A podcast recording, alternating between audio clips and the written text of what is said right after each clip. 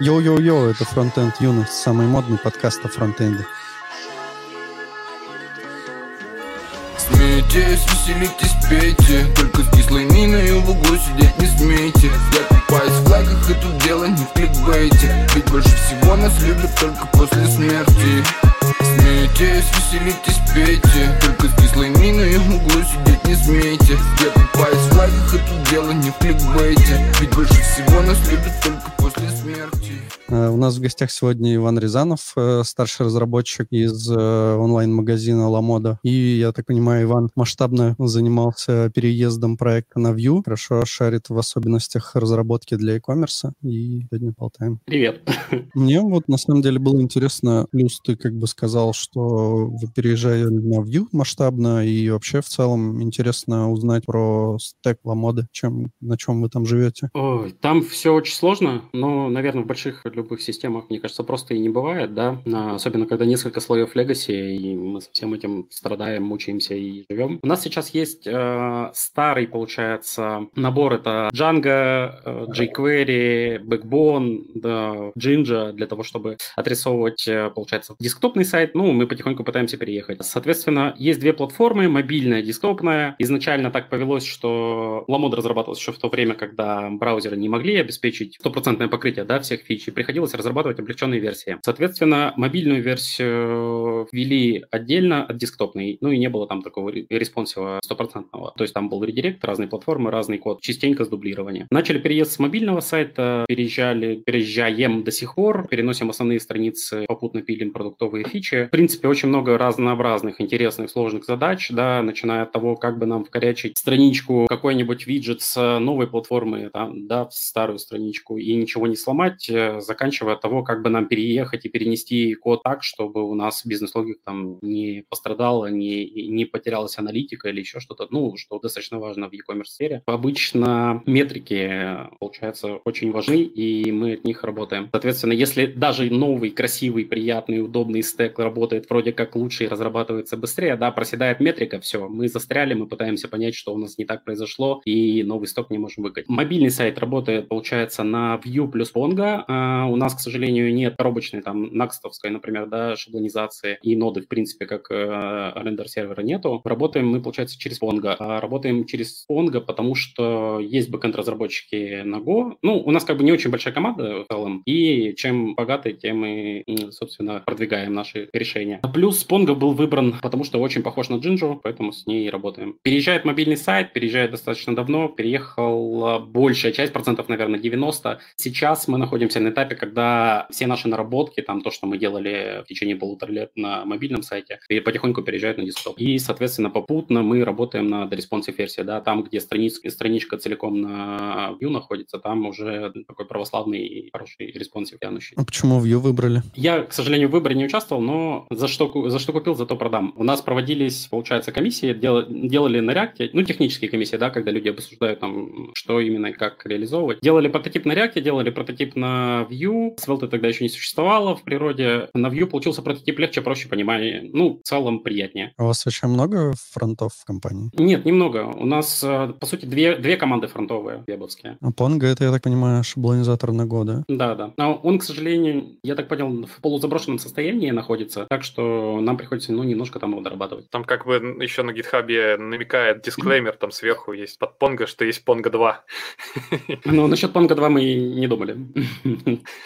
А ты сам как не принимал участие в выборе Vue, но в целом поддерживаешь? А я... У меня, короче, очень сложная судьба. Я вообще, на самом деле, информационный безопасник. Я оканчивал университет по информационной безопасности автоматизированных систем и учился, ну, по сути, на бумажной безопасности. У нас из программирования хорошего такого, да, был только SIA-код на шарпе и также еще криптография на шарпе. То есть вот мы этими вещами занимались. занимались. Мне повезло попасть на практику в локальный проект там регионального Сбера. Э, мы там занимались разработкой внутреннего стартапа небольшого. Там я работал, получается, на full stack'е Sharp плюс Razor. Еще, по-моему, ASP Core только-только начал появляться, ну, выходить в свет. Потом также я переполз на PHP плюс э, MySQL плюс э, библиотека компонентов, там что-то, я уже даже не вспомню название, тоже мы делали движок, аналог 1С, да, чтобы при разработке бизнес-логики можно было пользоваться услугами только одного DBA, да, то есть тебе не надо было, можно было содержать маленькую команду бэкенд разработчиков, маленькую команду фронтенд разработчиков, людей, которые пишут бизнес-логику через таблички. У, тебя, получается, есть движок, есть, и есть бэкэнд с конфигами, которые там в зависимости от компании, да, конфигурации можно переключать. Потом, ввиду того, что я сам из регионов, то есть я переехал в Москву из Тюмени, работы там как бы не так очень, не так много, поэтому выбирал из, получается, из меньших зол, пошел в компанию Tensor. Tensor, вот там я уже двинулся напрямую во фронтенд, там работали мы тоже закрытой экосистемой, то есть у Tensor достаточно много разработчиков, там команда чуть ли не по тысячу человек, разработчиков всяких разных, у них там свои компоненты, свой бэкэнд, ну, в целом закрытая такая вещь. И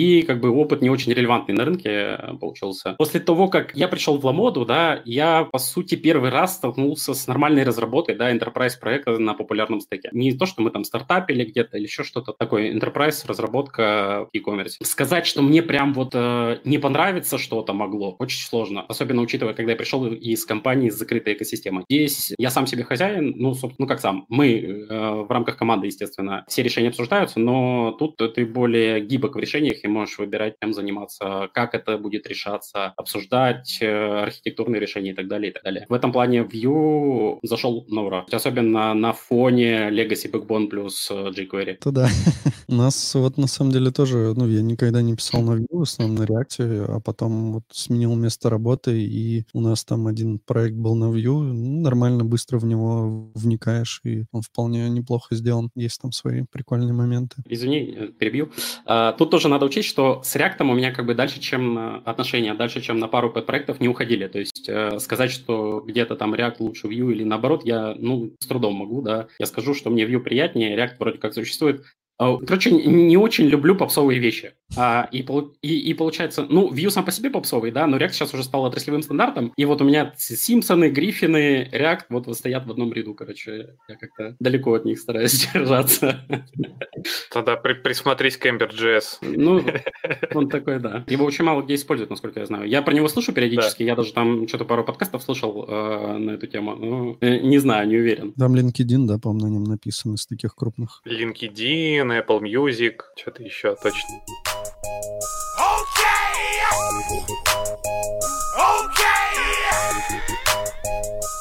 Ну вот, кстати, интересно по поводу e-commerce. Почему так устроено, что везде пишут? То потому что, видимо, всякие популярные есть open source какие-то полукостыльные решения, которые типа забросил на сервак с PHP и MySQL и погнали, да, с лэмпом, я так понимаю. Никто особо не заморачивается на эту тему. В том плане, почему так организовано в e-commerce или что? Ну не да, да. Не знаю, мне кажется, это исторически складывается. Обычно вообще все, скорее всего, начинается с какого-нибудь стартапа, да, где берут бэкэндеров, и бэкэндеры, как получилось, пишут фронт. Как мне кажется. Я не знаю, как, как складывалось в Lamoda, Lamoda. Lamoda уже там что-то в районе 9 лет, по-моему, если я не путаю. Был XML, точно знаю, с которой генерировался фронт, так что Backbone плюс jQuery это не так плохо.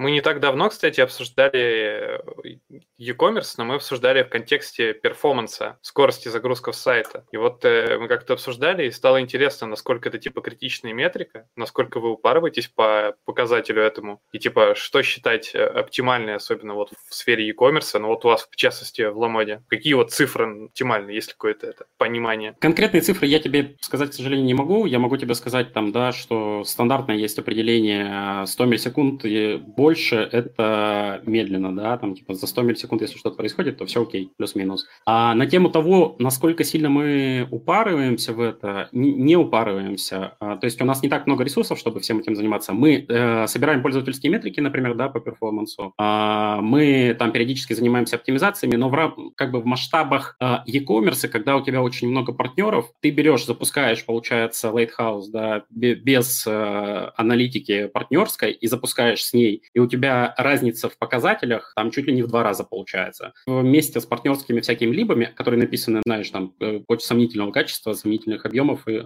с большим разнообразным функционалом, непонятно, что делающим. Очень, очень тяжело получается с этим работать, и именно там каждый балл по Lighthouse с кровью и потом выбивается, потому что как бы ты хорошо не оптимизировал свой код, у тебя будет еще 2,5 мегабайта JS, который приедет на страницу. Что бы ты с этим ни делал, максимум, что ты можешь сделать, это постараться, чтобы это максимально не эффектило юзера юзера. Ты, я так смотрю, Ламода, она довольно быстро открывается. Вы же наверняка все равно какие-то там отложенные загрузки делаете, еще да, что-то. Да, да. Это на постоянной основе, то есть любые изображения, плюс ресайзеры работают на картинке, а Ламода как бы там, по сути, сайт из картинок, это тоже на постоянном контроле стоит. То есть, получается, ресайзеры, плюс плотность пикселей мы отслеживаем, плюс откладывается JS вообще весь какой только возможно, да, там, то есть э, то, что у нас есть минимально необходимое для старта приезжает, потом запускается Entries, после этого уже мы запускаем аналитику. У нас есть отдельно интересные решения на тему того, как отложить аналитику и как э, не аффектить юзера, да, мы запрашиваем у, у браузера idle callback и в них, короче, аналитику засовываем, то есть стараемся их в отдельном потоке держать. Когда у нас, получается, основной скрипт это отрабатывает, э, получается idle, просто встает в idle поток, и э, тогда аналитика уходит. Ну и там всякие бэкграунд-синки и прочие вещи тоже идут попутно. Собственно, сами компоненты, да, то есть э, любой визуал, какой вы видите, минимально возможное мы отдаем, то, что необходимо там для основных метрик, это там first contentful paint, first meaningful, meaningful paint, то есть вот то, что нужно для того, чтобы хорошие метрики по этим показателям получить, мы делаем, то есть у нас там хедеры, э, hero image используются, да, которые сразу же отрисовываются, стараемся с этим работать. Все остальное откладывается максимально с помощью асинхронных импортов, даже тот же JS. Мы сейчас стараемся придерживаться концепции, да, mobile first, соответственно, человек с э, интернетом на проводе, он как бы может потерпеть немножко, точнее, он, скорее всего, не будет терпеть, у него отработает все быстрее. У нас изначально в бандле всегда заложена мобильная версия. Все, что в десктопе э, сверху, оно откладывается, лезется. Если у тебя десктопный компонент, да, то мы чуть попозже к тебе приедем там с нашим JS. Э, максимально ориентируемся на мобилку. Ну и в целом э, у нас сейчас можно по мобильной версии, да, ламоды определить, как работает ламода на Vue. Есть там, конечно, часть достаточно серьезных проблем с тем, как взаимодействовать с домом, который отдал нам сервер, потому что мы не можем э, заниматься там гидратацией, да, нам все равно приходится перерисовывать. То есть то, что мы получаем сухой дом от Понги, э, мы потом сверху натягиваем view, которая перерисовывает весь контент страницы. Да, вы не заметите перерисовку, но это повлияет на метрики э, перформанса, с которыми мы работаем. С этой проблемой мы пока еще не... Ну, она у нас есть, мы о ней знаем и потихоньку будем над ней работать, но пока за нее не брались. А еще по поводу того, почему выбрали Vue, я, кстати, вспомнил, сейчас пока рассказывал. Vue поддерживает инлайн-темплейты, то есть ты можешь в доме отдавать инлайн-темплейты, регистрировать их как вьюшные компоненты и начинать с ними работать. Вот. Это тоже одно из важных преимуществ. Прикольно. А чего не, не регистрируете э, то, что вы получили от сервера? По идее же там можно подхачить все, что надо. Есть, ходят такие идеи. Во-первых, у нас есть интересное решение. Это тесты для шаблонов, которые мы э, получаем от Понги, да, вот эти типа сухая верстка. Для тех вещей, которые мы можем 100% перерисовать, мы обычно пишем там вот такой же сухой HTML, чтобы, во-первых, он не сломался никак нигде. Мы не гидрируем, потому что это сложно. То есть ты представь себе, да, в Понге, там, в, Джан, в Ginger синтаксисе второй, описать все, как это будет выглядеть, плюс это очень хрупко. Проще э, пока в таком состоянии оставить, а потом уже думать, чем делать. То есть у нас сейчас э, приоритет именно на переезд идет. Поэтому мы семимильными шагами двигаемся в эту сторону. А как переезжаете? Просто постепенно переносите функционал или там наверняка же есть какие-то сложности? Сложности есть. Переезжаем мы в зависимости от того, где и куда. То есть э, мобильный сайт, да, в, у нас, получается, была, раньше были мобильная десктоп команда, сейчас мы уже обе, обе команды веб и как бы работаем уже, получается, параллельно над э, процессами. Мобильный, мобильный сайт переезжал постранично, то есть у нас целиком страничку переделывали, потом переключали АБшкой и там проверяли, да, как оно сработало. На десктопе чуть сложнее. У нас, э, получается, было несколько итераций, мы подбирали разные решения, с какими будем работать, да. Я, например, на Holy.js, по-моему, на прошлом слушал доклад. Про Франкенштейна? Да-да-да-да, вот как раз он. Там рассказывали про э, веб-компоненты, про то, как они переезжали веб-компонентами. Было достаточно интересно. Ну и у нас похожая, получается, система, только, короче, не веб-компоненты. Мы просто, получается, в Pongo отдаем якоря, потом у нас есть отдельный механизм, который также матчит эти якоря с э, виджетами вьюшными. То есть он, получается, подключается bundle на страницу, вьюшные виджеты матчатся на эти якоря и монтируют туда компоненты. Но это работает адекватно, работает, ну, в смысле, правильно, как это должно работать, да, только на том, что должно рендериться на клиенте. Если ты рендеришь что-то на сервере, а это критичные страницы как раз вот для performance-метрик, э, там, например, да, продуктовая страница, каталожная страница, главная страница, вот там три, три вот этих посадочных, на которые пользователи чаще всего приходят, и они, у них должны быть хорошие показателя. Для них приходится в Pongo дублировать всю эту верстку, да, делать ее максимально похожей к той, которая у нас будет на Vue. И потом, получается, когда у нас приезжает верстка, Vue туда приезжает, все это выкидывает и рисует свое. Не, не очень удобно, как бы я с этим не спорю, да, но у нас пока просто, наверное, нет, нет приоритета в эту сторону. Вот.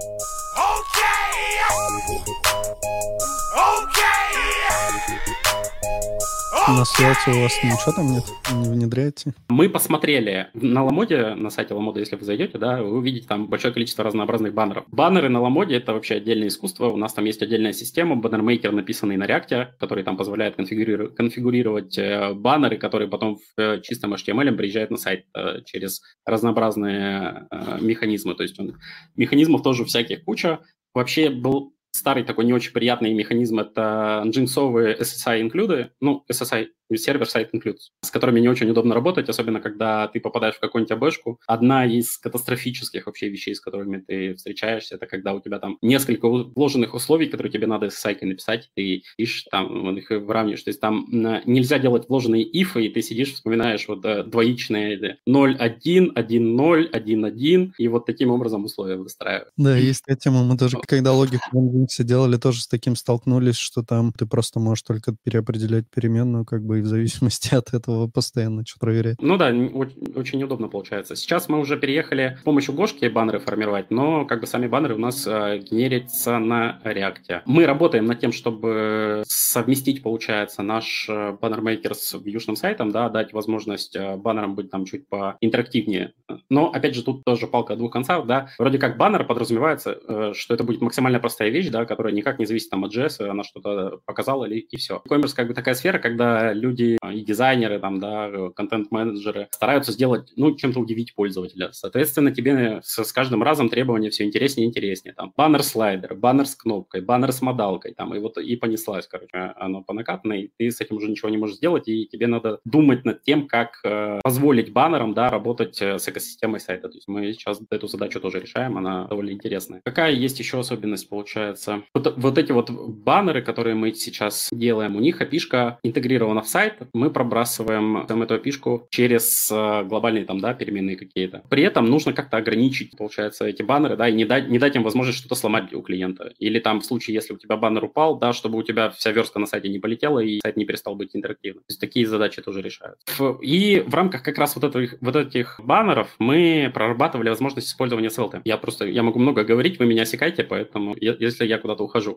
В рамках э, этой инициативы мы посмотрели на SLT. В целом выглядело интересно, интересно, но, как я уже говорил ранее, у нас не так много ресурсов, да, чтобы взять, бац, все и перенести нам на что-то определенная. Плюс э, у нас, получается, есть техлит, да, он как раз вот этой вещью занимался. Мы выяснили, что при большом количестве компонентов э, все преимущества SVLT, по, ну, по крайней мере, в рамках размера там, да, бандлов и прочего, они стираются. Там нет такого большого прироста, да, когда у тебя что-то не очень большое, вроде как э, по размерам. Но, опять же, я за что купил, за то продаю. Мы там эти э, бенчмарки никакие не делали, то есть там просто прикинули, насколько это будет выглядеть. Там что-то в районе 500-600 компонентов на сайте, и у тебя уже преимущество бандлов от SVLT оно минимизируется. Да, тут просто недавно была новость, и я видел, что ты ее тоже видел, про то, что в Svelte появился TypeScript, mm-hmm. поддержка TypeScript. Вот не выглядит прям как что-то супер новое, потому что Svelte изначально был заточен под препроцессоры всякие прочие штуки, и там и для CSS, а вот TypeScript они все не могли завести, и это было таким камнем преткновения для многих людей, что нельзя использовать TypeScript в Svelte, вот теперь можно. Это прикольно. Тут тогда встает вопрос, надо ли это делать, потому что по факту, я, я просто сейчас веду небольшой этот проект свой на как раз на Svelte, я туда ради интереса, ну, в общем, как, как все было, да, я такой думаю, ага, есть идея, есть еще куча всего, чего, чего я не знаю, с чем я не работал, давай вот совместим эти два направления, возьмем то, с чем я не работал, сложим это с идеей и попробуем что-нибудь на этом сделать. Я взял Сапер, взял Svelte, взял TypeScript, попытался все это завести. Как бы завести-то вроде как получилось, и причем получилось вполне себе нормально, не считая там достаточно больших болей с настройкой environment. И до анонса еще, получается, TypeScript более-менее адекватно работал через автопрепроцессинг. То есть там можно можно было пробрасывать сборчик, точнее, в конфигурацию Svelte можно было забросить TypeScript со своими конфигами, и он как бы более-менее адекватно все это процессил. Опять же, тоже встает э, вопрос, о чем я и говорю. Нужны ли,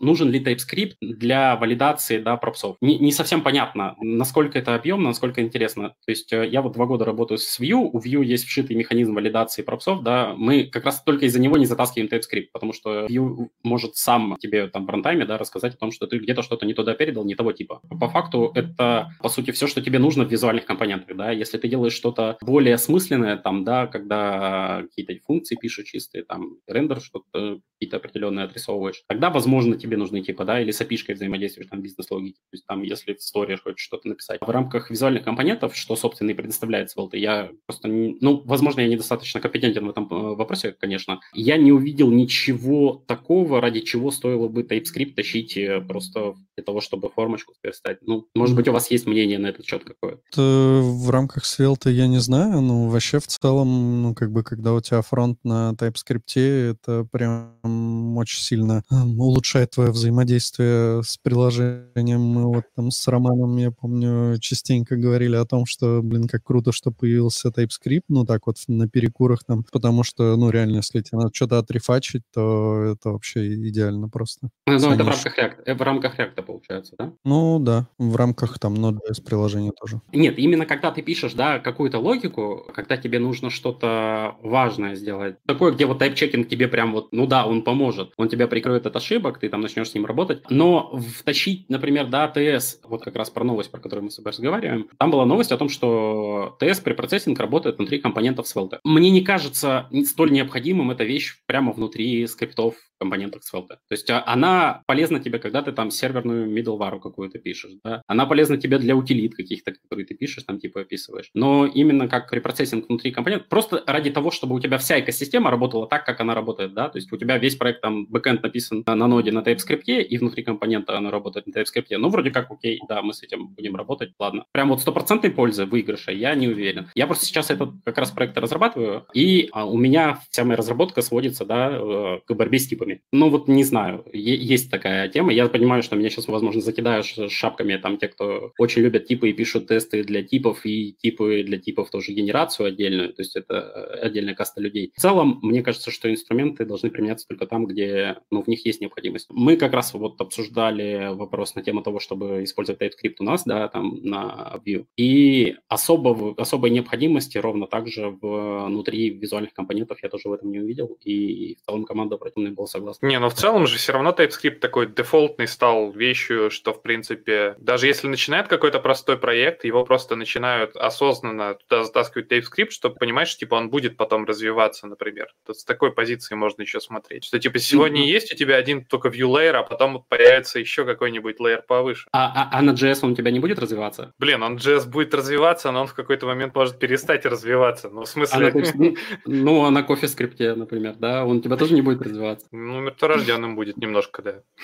Ну вот вопрос, да, у тебя то, что будет развиваться проект или нет, вряд ли зависит, да, от языка. Но я Давай. в смысле имею в виду, что будет развиваться в плане того, что он станет сложнее. Просто TypeScript становится каким-то дефолтом. Мало кто сейчас пишет какой-то проект, который, за исключением, да, действительно какой-нибудь супер одностраничный, совершенно view, просто там формочка, которая mm-hmm. просто запросик шлет постовый, что-то более такое крупное, там уже с парой страниц, какой-то там каким-то уже маленьким предполагаемым, возможно, в будущем стейтом уже все равно начинает стейт скрипта. В этом, в этом плане в, я с тобой соглашусь. То есть я не спорю, да, что имеет место быть, и в индустрии он становится очень популярным, причем график, там, да, показатели по GitHub нам показывают, что TypeScript все больше и больше. Но по факту у него немножко другая задача. Он должен тебя защитить именно от человеческой ошибки. Ну и помочь тебе, да, разрабатывать там с помощью IntelliSense, VDF, э, когда ты этим пользуешься. По факту, если у вас команда справляется с JS вполне себе сносно, да, и проблем вроде никаких не возникает, и ты глупых ошибок, там, типа, я там что-то где-то сделал.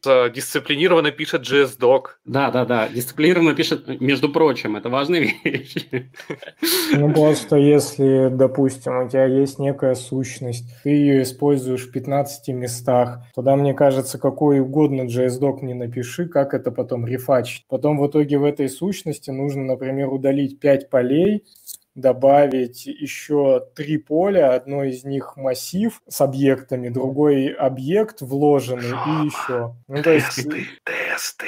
Тесты. Это, это немного разные вещи. Тесты, они как бы и, и так, и так нужны в любом случае. Ну, наверное. нужны, не, не. Если, если есть возможность их писать, тоже вопрос очень интересный. А еще одна отдельная секта людей, которые тестами покрывают вообще все. То есть там начиная от визуальных компонентов, заканчивая всякими маленькими конфигами. Там, типа, тесты А есть архитекты, которые пишут тесты на тесты. Да, есть тоже. Это отдельные ребята, я в Твиттере на пару таких подписан.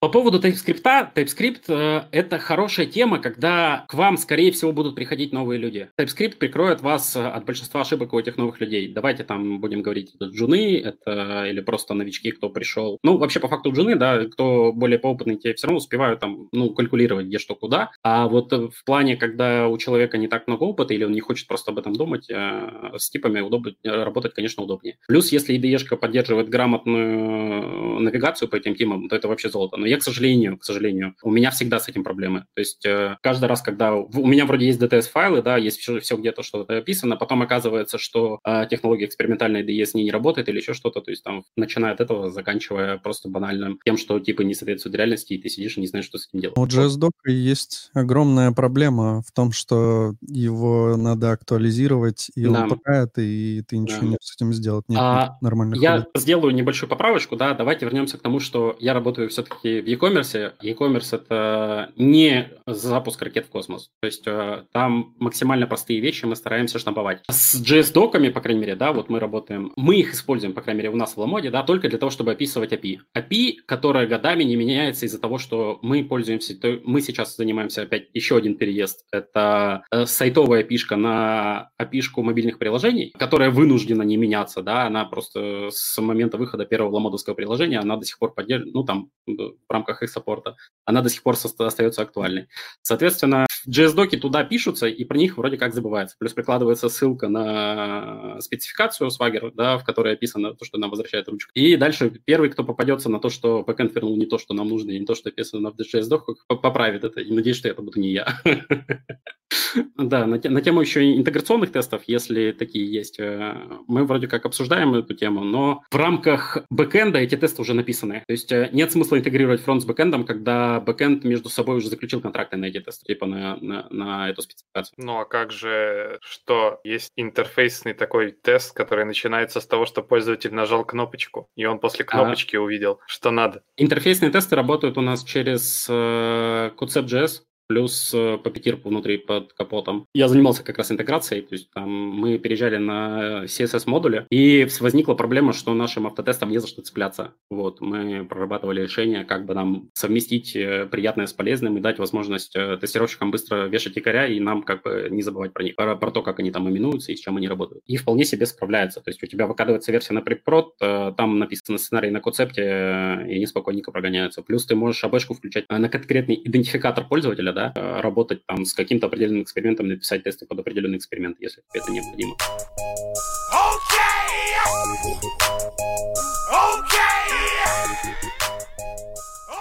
Тут в чате спрашивают, стоит ли во Vue вопрос стейт-менеджмента. В React в последнее время идут жаркие споры, что лучше взять Redux, MobX, Effector, Atom. Э, что во Vue сейчас популярно? Vue? Во Vue сейчас популярно Vue, и это, по сути, единственное такое, да, production ready нормальное решение, с которым ты, скорее всего, найдешь, как решить проблему, которую, которая у тебя есть. Единственное, что этим не стоит злоупотреблять, потому что state management — это такая штука. Но, опять же, я ссылаюсь на то, что я работаю в сфере e-commerce, и у нас э, много штампованных вещей, да. Иногда тебе не нужен state management для того, чтобы сохранить там список продуктов, которые ты получил из рекомендации. Они могут спокойно жить в локальном стейте компании, компонента, и ничего страшного из этого не произойдет. Тебе не надо делать отдельный стор под, то, под все свои рекомендации и складывать туда отдельные рекомендации. Это переизбыточно получается. Плюс э, я сейчас занимался, ну, у меня из недавних проектов, получается, это тоже переезд одной большой страницы с э, сложной прям там очень, очень сложная логика, то есть там пять разных типов страниц в одной странице, которые там взаимодействуют друг с другом, и непонятно, как это вообще должно работать. В рамках нее мы прорабатываем, получается, всю бизнес-логику на Vue, и вполне себе эм, он с этим справляется. То есть если ты более-менее адекватно можешь разделить сущности, определить, как они взаимодействуют друг с другом, то я думаю, что вполне возможно, что Vue тебе подходит. Опять же, я тут сделаю поправку на то, что с React, с Redux я не сильно встречался. Могу сказать, сказать, что Vue с моей точки зрения кажется гораздо проще, потому что там есть всего три сущности, да, там есть мутации, там есть экшены, там есть геттеры. Геттеры — это реактивные свойства, которые пересчитываются, когда у тебя меняется стейт, ты можешь на них завязаться, и у тебя, опять же, с помощью реактивности перерисуется все что угодно. У нас так э, чекаут целиком практически перерисовывается, просто потому что ты сходил в ручку и другие данные залил внутрь. То есть э, в целом checkout как обычно работает, да? Ты же не работаешь на клиенте с деньгами, ты работаешь на бэкэнде. То есть бэкэнд тебе целиком, э, получается, весь state э, корзины твоей возвращает.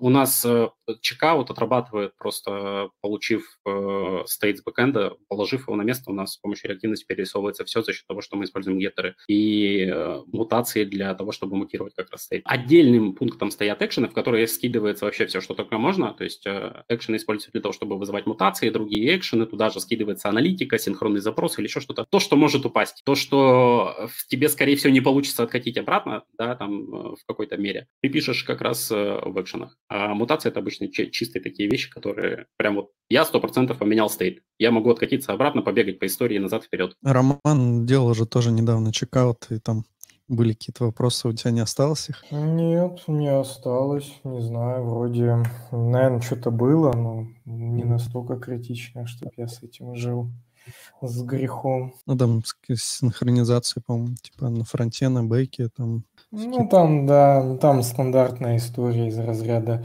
плюсик, что с ним делать, потому что ты можешь на, на, натыкать много раз плюсиков, у тебя 10 уйдет запросов на бэк, потом ответит, допустим, шестой из этих 10, у тебя будет скакать вот эта цифра, что сначала 6 э, появится и только потом 10. Ну, вернее, станет 10, потом станет опять 6, потом опять 10. Ну, в общем, такая всякая херня, но это можно разными способами. На, на тему грехов я немножко дополню. А, у нас вот как раз тоже в рамках чекаута есть достаточно забавное решение, да. Мы переезжаем как раз на новый стек, у нас э, работает все по факту быстрее, да. Раньше мы получали страничку целиком целиком бэкэнда, вешали это jQuery лиссонеры, да, которые там начинали что-то где-то делать в бэкбоне. Сейчас у нас э, все наши операции отрабатывают, ну, чуть ли не мгновенно, да, выглядит, по крайней мере, на интерфейсе это все просто максимально быстро, и аж самому страшно, и ты сидишь такой, блин, как же круто стало. А, а потом думаешь, но у нас же просядут метрики, надо сделать плохо.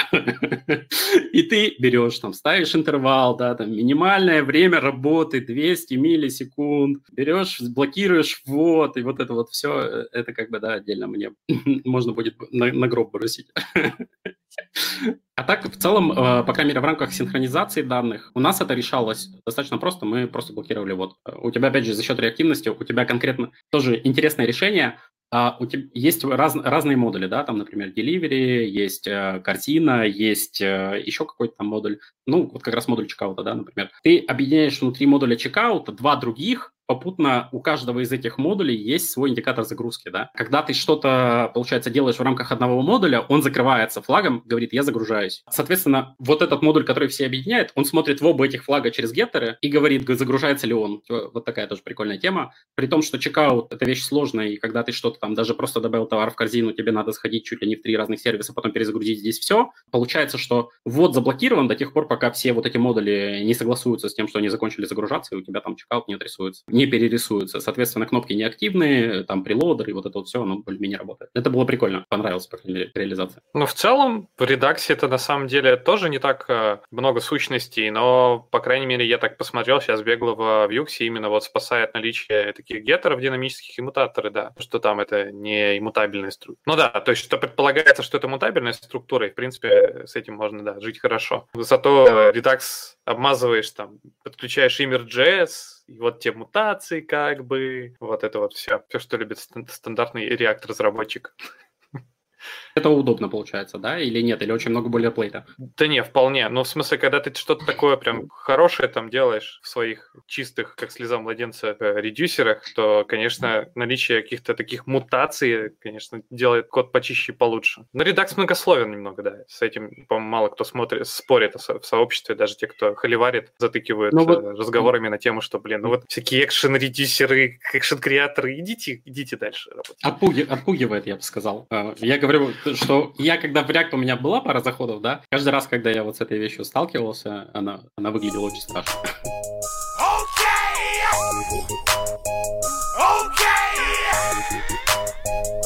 Мы можем поговорить про анбординг, потому что ты сказал, что можешь что-нибудь рассказать про анбординг. А, ну, с этим, мне кажется, сталкивается довольно много людей, и мы там в том числе постоянно с этим сталкиваемся, особенно в каких-то больших командах, ну, в больших компаниях, где много разработчиков, мне кажется, это еще больнее все. На тему анбординга в Ламоде могу рассказать все подноготную. А, не знаю, как бы... От... Вообще, на самом деле, когда я подавал тему, там, по-моему, про анбординг не было ни слова.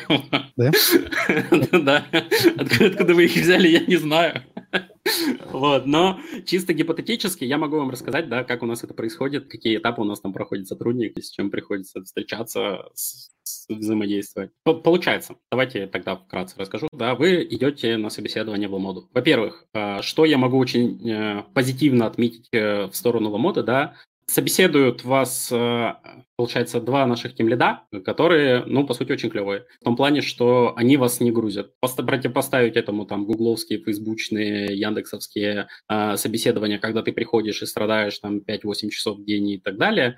Нет, такого нет. То есть с вами говорят так, чтобы понять, э, понимаете ли вы там общую концепцию, как это работает. Может быть, да, вам в догонку, когда вы уже поговорите, дадут небольшой тестик, там, типа, сделай мне э, этот асинхронный форич, там какой-нибудь, ну, типа, плюс-минус, которыми вы, ну, в спокойной иных условиях, да, как никогда вам кто-то дышит там в ухо или еще что-то, с этим вы сможете поработать, и, ну, как, как бы было красиво, да.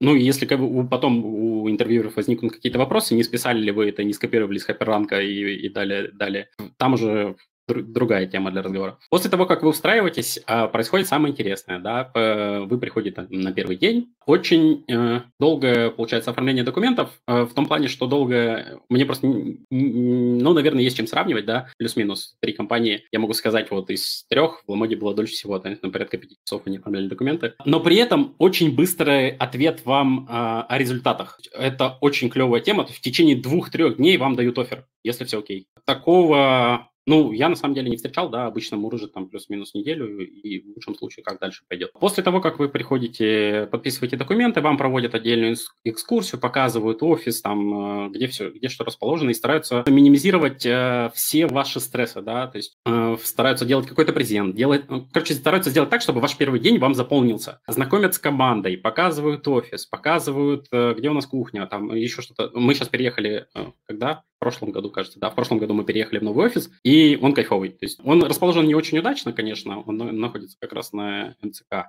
на, это, на Хорошевской. Но при этом он очень просторный, там немного народу, и есть все, что, не все, что необходимо. То есть начиная от релакса, заканчивая всякими разнообразными этими капсулами для сна при необходимости. После того, как э, вы радостно возвращаетесь э, с первого рабочего дня, да, в течение первой недели, вам там составляют плюс-минус план задач, которые вы должны решить, ну, с которыми вы там должны жить в течение месяца. То есть для того, чтобы адаптироваться, для того, чтобы там разобраться слой, со слоями, что где работает, там бэкэнд, фронтенд, ну, в целом там. Плюс э, есть отдельно недавно гордость наших HR, да, запущенная программа Buddy, когда у вас берутся сотрудники, которые готовы коммуницировать, типа вот меня, да, которые готовы коммуницировать, они э, в рамках команды всегда вам все расскажут, покажут, помогут. В рамках рабочих задач там проконсультируют, да. Ну, не будут, конечно, за вас делать работу, но в целом постараются сделать ваше вхождение максимально простым. Плюс у вас всегда будет у кого что спросить. А не так, что вас бросили, вот, и пришел в большую компанию, типа, что, куда, что мне вообще с этим делать? Пришел, а тут понга. Ну, пришел, а тут понга, да, это отдельная тема для разговора.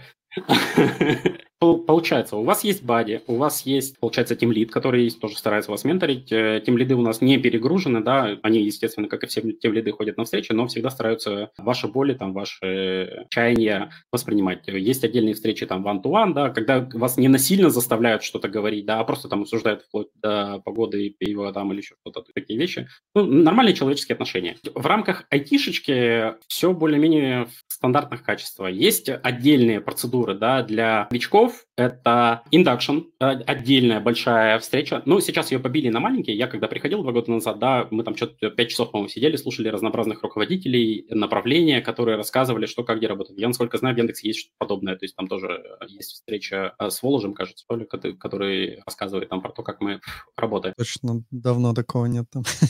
Уже, уже нету? Ну вот, э, я, я, по крайней мере, слышал когда-то в свою бытность, что там что-то такое есть. Ну, а, там имеется в виду хуралы, ну, просто там Воложа особо уже нет, может, и особо никогда и не было, но вот Хуралы, да, когда раз в неделю все собираются и рассказывают, как правило, кто-то там из разряда топов последние новости. У нас есть подобное, только ну, раз в квартал, в квартал получается. Раз в квартал есть э, апдейты, да, по тех части, есть по менеджмент части, с которыми вы там до вас доносят какие-то интересные новости для компании в более-менее популярном ключе, когда вы видите там, ради чего вы работаете, зачем вы работаете. И в этом плане Ламода мне, опять что тут можно счесть за рекламу, да, мне нравится Ламода открытостью, да, в том плане, что ты всегда знаешь, за что ты работаешь, и всегда знаешь, кто пользуется сервисом. То есть у меня до этого был опыт работы только с закрытыми системами, да, которые для корпоративных каких-то пользователей были. И там непонятно было, зачем мы поделаем эту фигню, и типа нафига она нужна. Тут ты идешь в магазин заказывать что-то, видишь косяк и исправляешь этот косяк. То есть вот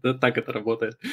Про анбординг мы немножко отвлеклись. Э, есть еще отдельно экскурсия на наш склад. У нас офигенский автоматизированный склад. Э, плюс, насколько я знаю, возможно, я могу ошибаться, да, есть отдельная... Можете мне написать, я узнаю, если вам интересно. Э экскурсия как раз на этот автоматизированный склад. Можно походить, посмотреть, как это работает. Там реально очень круто, выглядит как NetGen. То есть там видели гифки когда-нибудь, да, на Али роботы катают вещи, вот, вот это вот все. На Амазоне, кажется, если я не путаю. Вот. В похожем ключе, конечно, но там чуть, чуть поменьше, естественно, а, но выглядит это очень круто. Плюс есть отдельный, отдельная экскурсия на фотостудию. У Ламода есть своя фотостудия, там как бы наш прожорливый контентный сайт надо обеспечивать материалом, который нужно показывать. И в рамках этой фотостудии вы можете походить там, посмотреть, как работает фотограф. Это тоже выглядит очень клево. Я впервые увидел, как работают настоящие модели, и это просто огонь. То есть они за 3 секунды делают 5-6 фоток тем, ну, как бы с товаром, который они продают. Э, это выглядит очень клево. То есть э, видно, что люди профессионально к делу относятся. Что Мы еще не сомневались.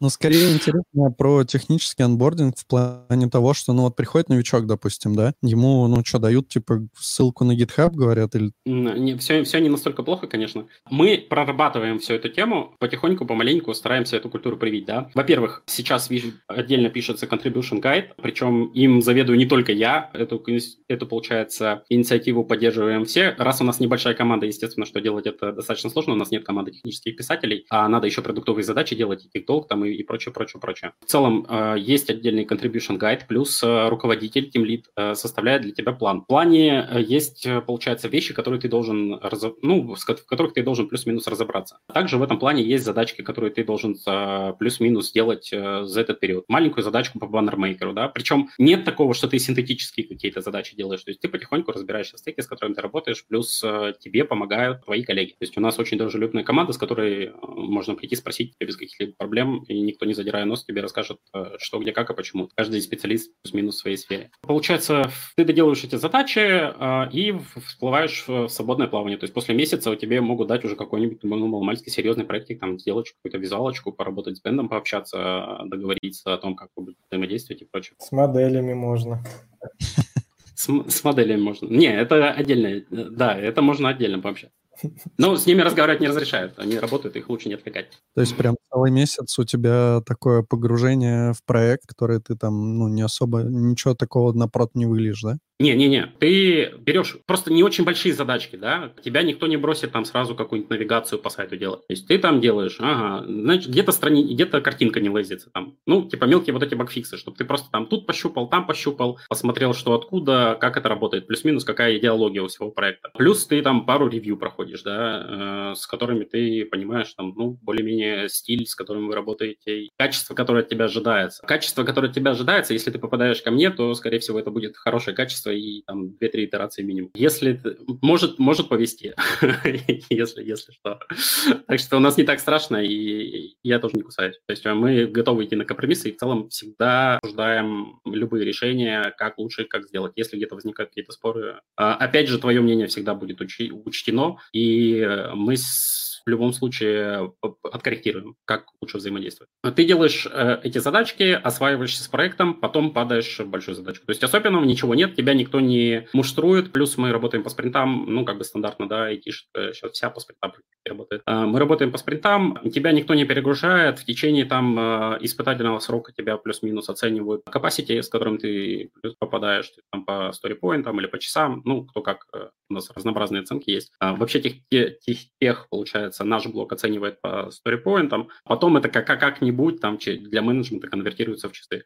Но есть один нюанс всегда, да, ты оцениваешь задачу по storypoint, а логаешь по часам. Есть такая классическая, это классический спор, фишка, я не знаю, как это назвать. А что у вас один старипоинт? Мы начали заниматься старипоинтами, кажется, два месяца или три месяца назад. Ну, как бы начали внедрять их в оценку, да, пока более-менее успешно. Есть отдельный список критериев. А, наш техлит не поленился, составил список, да, который влияет на сложность задач. Начиная от того, что это в старом стеке, это новая технология, это не переехало, это еще что. То есть там вот по, любой, по любому завышению оценки, да, у тебя ты можешь прям пройтись по этим критериям и, короче, накидать баллов э, ровно на то, сколько оно есть. Обычно это оказывается реальностью. Если у тебя есть эксперимент, да, это двойная сложность. Тебе надо сделать старый функционал, новый функционал так, чтобы они переключались и работали между друг другом. Если у тебя есть э, старый стек и новый стек, а между ними эксперименты, умножай это еще на 2. То есть у тебя получается уже 2 на 2, четверная сложность. Тебе надо сделать так, чтобы эти эксперименты работали в двух разных этих, там, Django, Vue, Backbone, этот, jQuery, Backbone. Благо мы научились, да, сейчас работаем с вот виджетами, которые вьюшные мы вшиваем в джанговую страницу. Раньше была не, было необходимо, до того, как мы это решение проработали, была необходимость э, реализовывать там четверную версию, чуть ли не четверную версию, с которой ты будешь работать. Потом э, может оказаться, да, что у тебя там оказывается не один эксперимент, а три эксперимента внутри, они там плюс-минус как-то что-то где-то переключают, и, в общем, ты сидишь вот в, этой, в этом ветвлении всем пытаешься разобраться. То есть бывает и такое. Типа АБ-тесты, да, примерно? Да, да, да. Вы для них это используете или так просто сами свое? У нас, у нас есть отдельный сервис, э, занимается им команда R&D, они там рассчитывают, да, распределение и прочее-прочее, плюс э, согласуются с аналитикой. Мы как бы, по сути, просто получаем по идентификатору юзера все эксперименты, которые у нас есть, и дальше уже на фронте начинаем этим работать. Они у нас есть э, в PageState, в базовом, там, в NIT, просто этим словарем, с которым ты начинаешь показывать, не показывать, и включено, не включено, или там какая переменная в нем лежит. Понятненько. Ну, вообще мне было интересно по онбординг вот когда ты приходишь, да, допустим, ну, у вас же наверняка не все так просто, ну, то есть у вас там есть какие-то бэкэнды, в которые, типа, чуваку надо начать ходить, ну, там, в смысле, его приложению ходить, да, вот как э, да, да, да. новичок погружается в то, ну, в, в полностью в стек, который он, как бы, никогда в жизни не видел, вот он туда, ну, как бы приходит на проект, и ему надо разобраться, ага, вот это там у нас, типа, здесь какой-то шаблонизатор на Go, здесь у нас бэкэнды, mm-hmm. здесь здесь это, вот как, ну, типа, вы какие-то схемы там рисуете, или просто вводную какую-то сразу садитесь, типа, с чуваком, и большую вводную какую-то даете, или как это происходит? Смотри, э, тоже, опять же, на тему онбординга. У нас нет джунов, поэтому все плюс-минус более-менее представляют, как это работает. Ну, там, как взаимодействовать с сервером и прочее. То есть тебе никто не будет объяснять, э, как тебе сходить к серверу. Да, у тебя тебе скинут доку, вот у нас есть ручки, вот у нас есть клиенты, работай с ними, и ничего особенного. В том плане, что, э, опять же, я еще раз повторюсь, Ламода мега сложный проект, он просто большой. Как бы основные концепции проекта ты можешь вполне спокойно проконсультироваться с тем лидом, он, скорее всего, знает, или с любым коллегой, который сидит рядом с тобой, из подробной документации, как у нас там сервисы взаимодействуют друг друга по стрелочкам. У нас э, она есть только по сложным вещам, да, то есть тот же чекаут. То есть э, там достаточно сложная бизнес-логика, куда что сходить, где обновить, как отрисовать и прочее. По страничке, которую тебе надо отрисовать, сходить в ручку, отрисовать компонент, ну, я не уверен, что нужна прям стопроцентная документация. У нас есть гайды, как писать. У нас есть набор задачек э, небольших для вхождения, чтобы тебя не пугать, не нагружать прям сразу жесткими вещами. А, ну, если ты не пришел там на жесткую позицию, скорее всего. Но даже если ты руководитель, по, тебя никто не будет муштровать там, типа, давай фигач на 24 на 7. Нам э, нужно, чтобы ты спокойно влился в команду, потому что как бы ошибка найма – это дорого. Лучше будет, если все будет хорошо и максимально адекватно мы сконтачимся с тобой и всегда тебе поможем, всегда объясним. Сейчас мы перешли на удаленку, и у нас есть движение в плюс э, как раз к документации, да, когда людям э, нет возможности выйти попить кофе и там что-то, какие-то проблемы свои обсудить, мы начали документировать. Это, опять же, особенность небольшой команды. У нас все-таки сохранился дух стартапа такой. Там есть и интерпрайзные такие части, а есть и стартапские. Дока есть, за актуальностью мы стараемся следить, но не факт, что она прям 100% актуальна. То есть э, плюс иногда встречаются э, люди, которые там зашли, получается, в проект, а у нас, у нас монорепа с бэкэндом. То есть э, зашли в проект, прочитали README бэкэндовский, а потом спрашивают, как фронт развернуть. То есть а до фронта так и не добрались. Это тоже отдельная тема. Есть у нас Confluence, Ну, как э, тоже у достаточно больш- большого количества компаний, работающих с э, джировскими проектами. У нас есть Confluence, в которой пишутся доки, по крайней мере, в рамках аналитики. А, то есть там какие события отправляются, когда, что, почему. Плюс есть отдельные гайды по развороту environment. У меня есть голубая мечта, да, сделать это все через Docker Compose и как бы через одну кнопку запускать, э, ну, чтобы потом люди не страдали и опять вот это все не разворачивать. Наверное, да, на это просто надо потратить время. Взять и сделать так, чтобы у нас еще бэкэнд слой вот этот старый запускался. Потому что новый у нас и сейчас запускается через, получается, одну команду буквально. Ну, у нас, по сути, там, да, Webpack Watch, этот гошный сервак, все, поехали. Но мимо этого там еще надо запустить э, старый вот этот джанговый, там Jinx, что-то где-то подзапускается. Короче, вот если тебе туда надо, там чуть посложнее, но для всего этого тоже есть гайды. То есть развернуться проблем никаких не возникает, в течение дня ты плюс-минус делаешь, получаешь себе рабочий сайт. Возникают проблемы, когда тебе надо будет надо переключаться между версиями, да, например. Есть э, достаточно сложно, не часто встречаются не афишируемые какие-то решения, которые тебе надо сделать, чтобы попасть там куда, туда, куда тебе нужно, и чтобы это заработать. С этим мы, конечно, как-то живем. Сделать с этим мы мало что можем, да, плюс у нас есть большая боль отсутствия тестовых стендов. Ты не можешь там, да, вылить свое решение на какой-то стенд, чтобы кто-то пришел на него, протестил и там как с ними сработал, потому что команда не очень большая. То есть для того, чтобы содержать стенды отдельно, э, необходимо их сопровождать. Там кучу сервисов держать, чтобы они все друг с другом контачились и в нужных версии были. Этим тоже никто не занимается. Ну, заним... точнее, никак, ни, ни, никто не занимается, этим занимаются, но э, не команда. То есть э, команда делала бы это лучше. Тут тебе не поможет никто, кроме нашего слаковского чатика JS-разработчиков, которых ты приходишь и спрашиваешь, что тебе делать. Это самая надежная документация. Ты тогда приходишь, спрашиваешь, тебе все объясняют, показывают, приходят, настроят. Ну, то есть, как бы, не знаю, у меня не было ни одного человека в команде, опять же, может быть, ошибка выжившего, да, ни одного человека в команде, который там, типа, с чем-то не справился бы или что-то. То есть, там обычно действие манипуляции достаточно просто. Есть один секретный конфиг, да, э, который там, типа, для того, чтобы развернуть старую версию, тебе нужно поставить продаю конфиг. И этот конфиг надо найти. Вот это вот квест.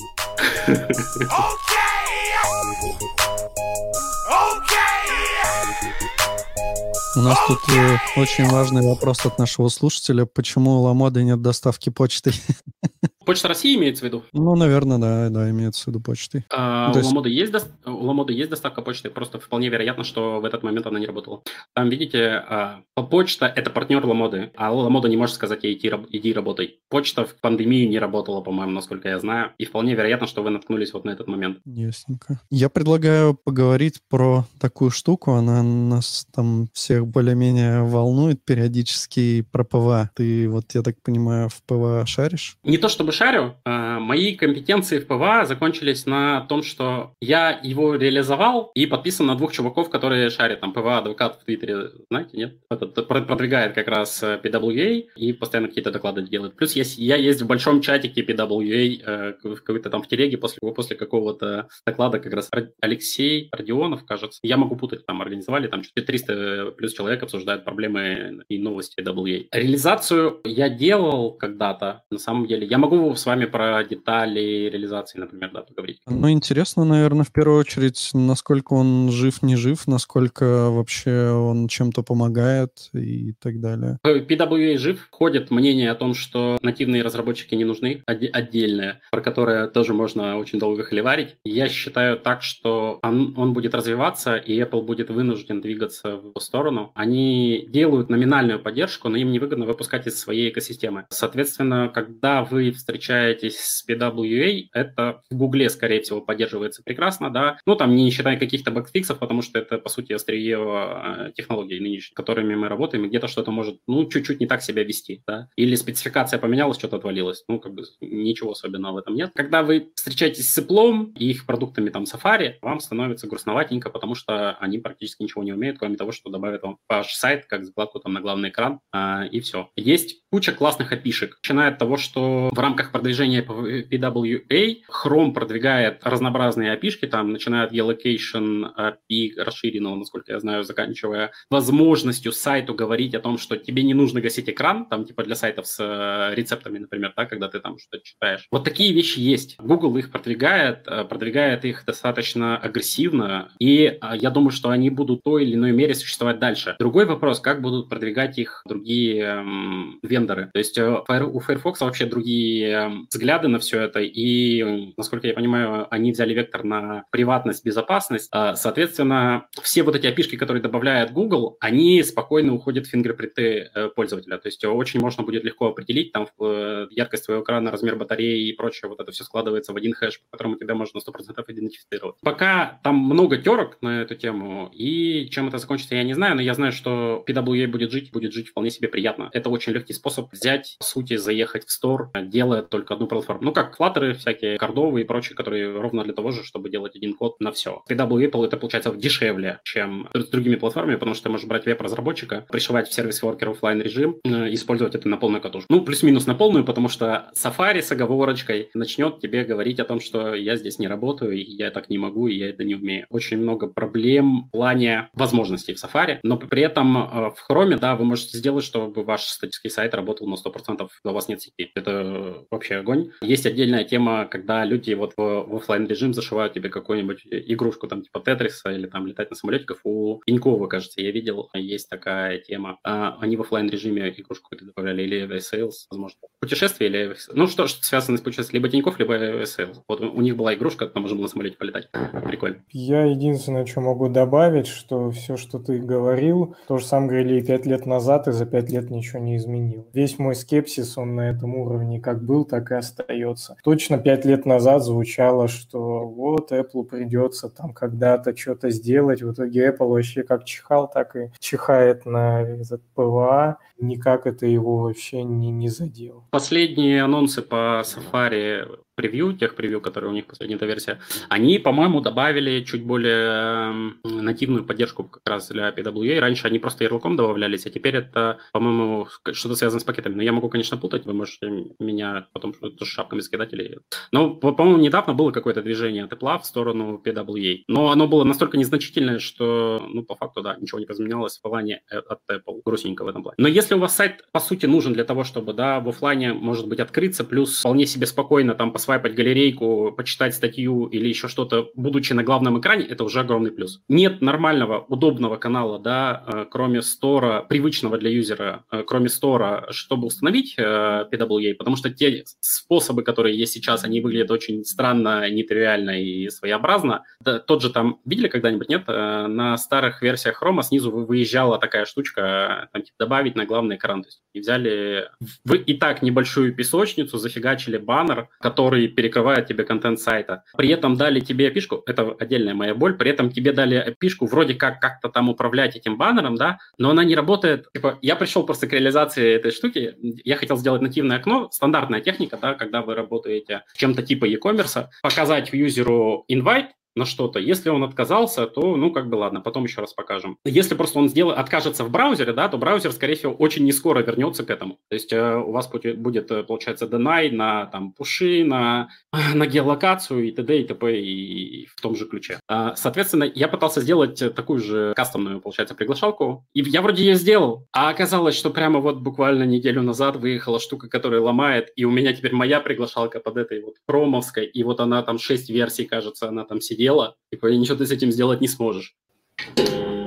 Гитарный аккорд на могиле PWA.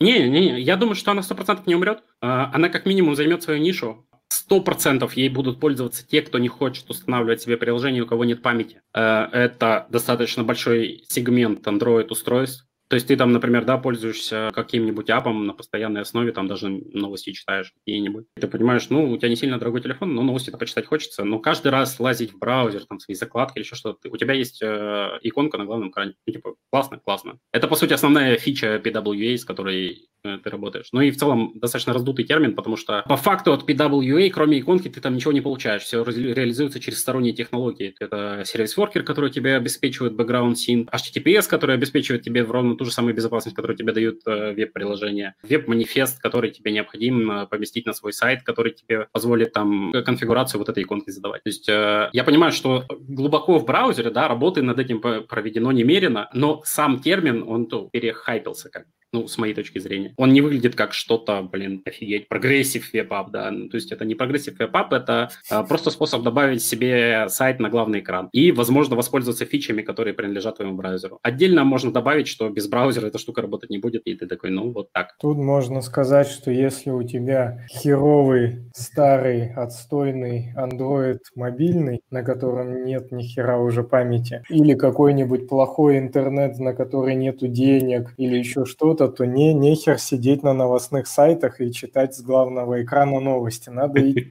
работать и покупать себе нормальный телефон с интернетом, и потом сможешь без всяких PWA сидеть и зачитаться этими всеми своими Но новостными подожди. контентами. Но подожди, вдруг человек читает новости, чтобы инвестировать. Экономлю на телефоне, но зарабатываю на инвестиции. Мы недавно, кстати, пытались заиспользовать э, все эти движухи. У нас такое приложение, которое, ну, оно скорее бы сделано как э, приложение мобильное, и скорее оно такое под планшеты. И нам захотелось э, несколько фишек. Например, первое, это, естественно, чтобы можно было просто добавить на экран. И вторая фишка, это то, что там у тебя по дефолту будет как бы full screen без э, каких-то там рамок браузера и так далее. И оно выглядит прям, ну, близко к нативному. Мы столкнулись, мы как не сильно заморачивались, мы столкнулись просто с тем, что кэш у тебя остается, и типа ты деплоишь новое приложение, и очень сложно убить тот кэш, который у тебя там в сервис-воркере остался. Классика. А вы через что с кэшем работали? С, Вруч- Вручную или в Workbox? Короче, у нас э, просто create React App, и там встроенные типа сервис-воркеры, и ты просто кидаешь манифест, иконки и включаешь Мгм. воркер. Так, как там оно под капотом, я, честно говоря, не смотрел пока, но вот у нас есть такие иде- идеи разобраться с этим всем. Я и- из своего опыта, да, Google вместе с тем, пуш- что пушит PWA, они занялись разработкой, ну, проработкой и развитием меха- механики сервис-воркера. Мимо этого они добавили, ну, развивают либо Workbox, которая зовется. Она достаточно популярная, по крайней мере, у всех, кто работает с воркерами. Покрывает большую часть задач, которые связаны там со сбросом кэша, с обновлением кэша, с нас- гибкой настройкой там роутов, да, с которыми вы работаете. У нее там буквально в 2-3 команды ты кэш этот обновляешь. Плюс есть отдельная тема, ты когда в API работаешь, да, тебе необходимо получить, э, что, ну, вот прям ты хочешь обновиться, да, когда ты можешь показать окошко «Обновите приложение». Ну, как есть в нативках тоже иногда встречается. Там, у вас ваше приложение устарело, значит, API там обновила, чтобы не было во избежание проблем, обновитесь. То есть, и даже такая штука из коробки есть в этой либе. То есть, э, при желании может туда посмотреть, покопать. А как называется? Workbox.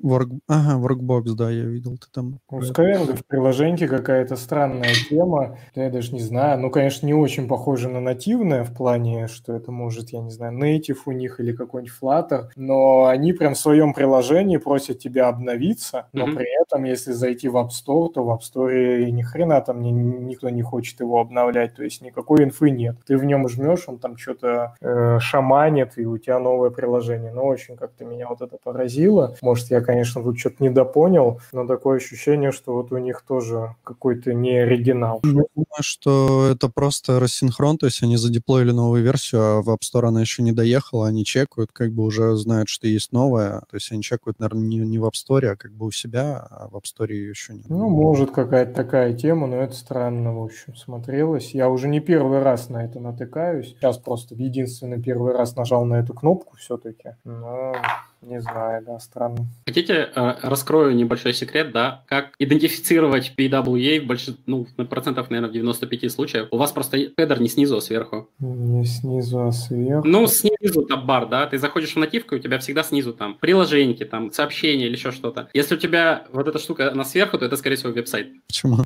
Ну, так исторически сложилось. У тебя в вебе везде практически они сверху находятся. Если что-то более-менее маломальско серьезное, оно находится сверху. Если это какой-то там инди-сайт, да, который разрабатывает и разработчик хочет, а поставлю снизу, ну, есть, есть, конечно, такие, а, но в большинстве случаев э, это веб-сайт в оболочке. Ну, логично, да.